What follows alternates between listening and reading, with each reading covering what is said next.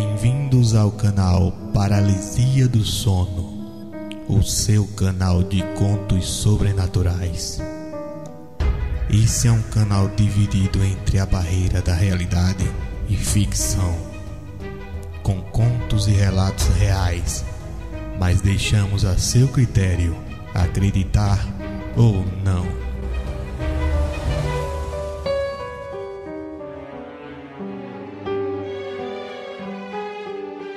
Ao contrário do que muita gente pensa, as lendas urbanas sempre têm um fundo de verdade. E de todo jeito elas voltam para serem lembradas. Nos meados dos anos 90, uma lenda urbana ressurgiu deixando várias pessoas perturbadas e até algumas mortas uma série de fatos que acontece de tempos em tempos entre pessoas que nem se conheciam, mas que deram o mesmo depoimento. Trata-se da história do Homem da Meia-Noite.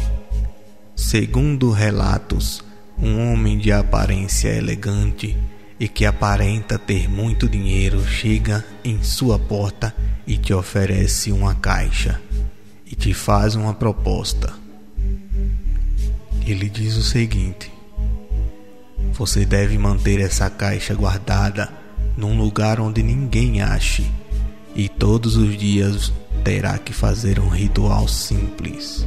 Sempre dez minutos antes da meia-noite, acenda uma vela, dois incensos e faça uma oração. Em troca te darei o que você quiser mas tinha uma condição: não poderia abrir a caixa, e se não fizesse todos os dias no mesmo horário, o homem da meia-noite viria te buscar. Um dia Carlos ouviu soar a campainha e quando foi atender, era esse homem elegante fazendo a proposta. Então, ele aceitou.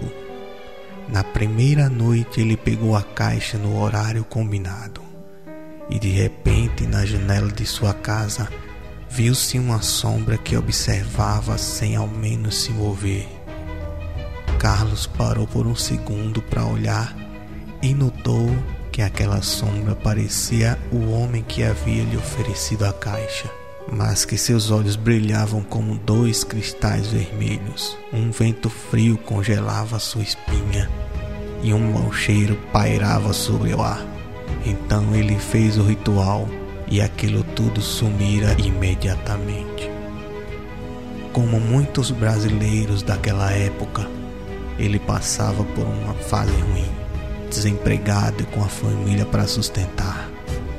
No dia seguinte, Carlos recebe a ligação de uma empresa na qual havia feito uma entrevista, mas que já tinha esquecido e que nem tinha mais esperanças. Daí por diante, sua vida tinha melhorado.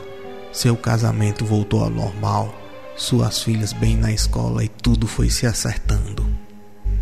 Ele continuava a fazer o ritual todos os dias, até que certo dia, sem querer, sua esposa Kátia achou a caixa e o questionou. Carlos, temeroso, gaguejou e tomou a caixa da mulher, pedindo que, por tudo que é mais sagrado, ela não mexesse naquela caixa. E Kátia, sem entender nada, disse ok, mas ficou curiosa. Começou a desconfiar do marido, achando que Carlos a estava traindo, e passou a vigiar tudo o que ele fazia. Então, numa noite, na mesma hora, Kátia viu Carlos se levantar, fingindo estar dormindo, mas com cautela, o seguiu. Ficou a olhar o que Carlos fazia pela fresta da porta, sem entender nada. Kátia olhava aquilo enquanto Carlos quase terminava. Então começou a sentir um suspirar forte por trás dela, ao ponto de esvoaçar seu cabelo. Tremendo e apavorada, começou a olhar bem devagar para trás. Aí foi quando ela viu um enorme ser, parecido com um bode, mas que tinha chifres e os olhos vermelhos. Antes que desse tempo dela gritar, o ritual tinha acabado. e ele saiu andando de costas e olhando e emergiu nas sombras. Carlos abre a porta e Kátia está lá parada em choque. Ele a questiona: O que você está fazendo aqui? Ela, sem conseguir dizer uma só palavra, apenas aponta com o dedo indicador para a sombra. Então, Carlos a leva para a cama, dá-lhe um remédio para dormir e deita a seu lado. Na manhã seguinte, Katia acorda e seu marido já tinha ido trabalhar e começou a se questionar se aquilo teria sido um pesadelo. Quando Carlos volta do trabalho, ela o questiona sobre o que tinha visto, mas ele desconversa e fala que ela estava apenas sonhando. Meses, anos se passaram e tudo parecia estar normal, até que um dia sua filha mais velha, Nathalie, acha a caixa e, ao contrário de sua mãe, ela abriu, e o que Natalie viu dentro a deixou perturbada. Com medo, Natalie a pôs de volta e fingiu que não tinha visto nada. À noite, na hora do ritual, Carlos se dirigiu ao local onde guardava a caixa e notou algo errado.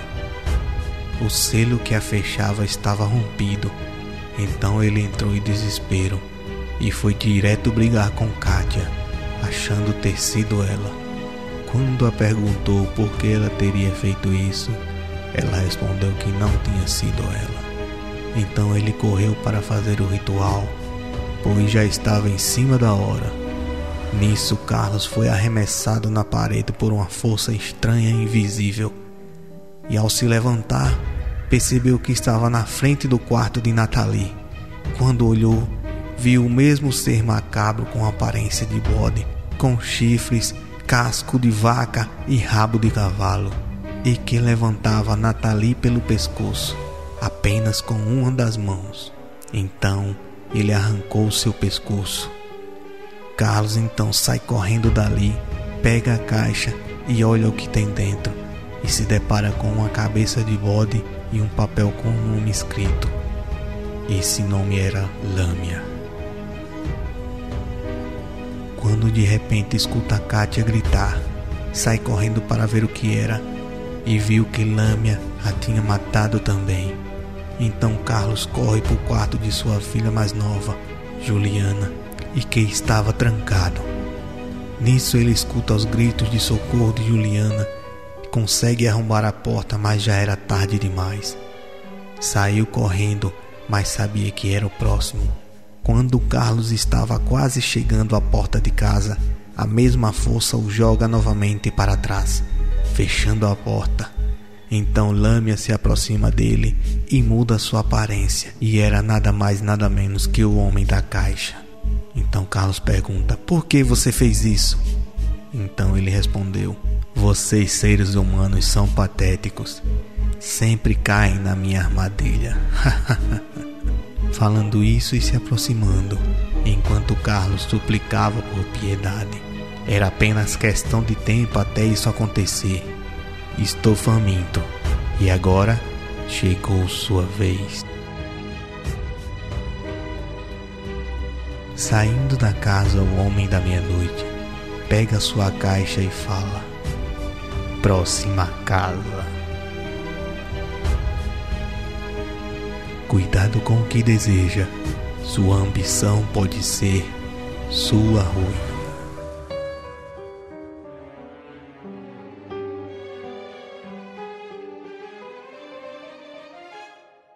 Se gostou desse vídeo, deixe seu like, se inscreva e compartilhe com seus amigos, para que possamos trazer mais vídeos como este para você.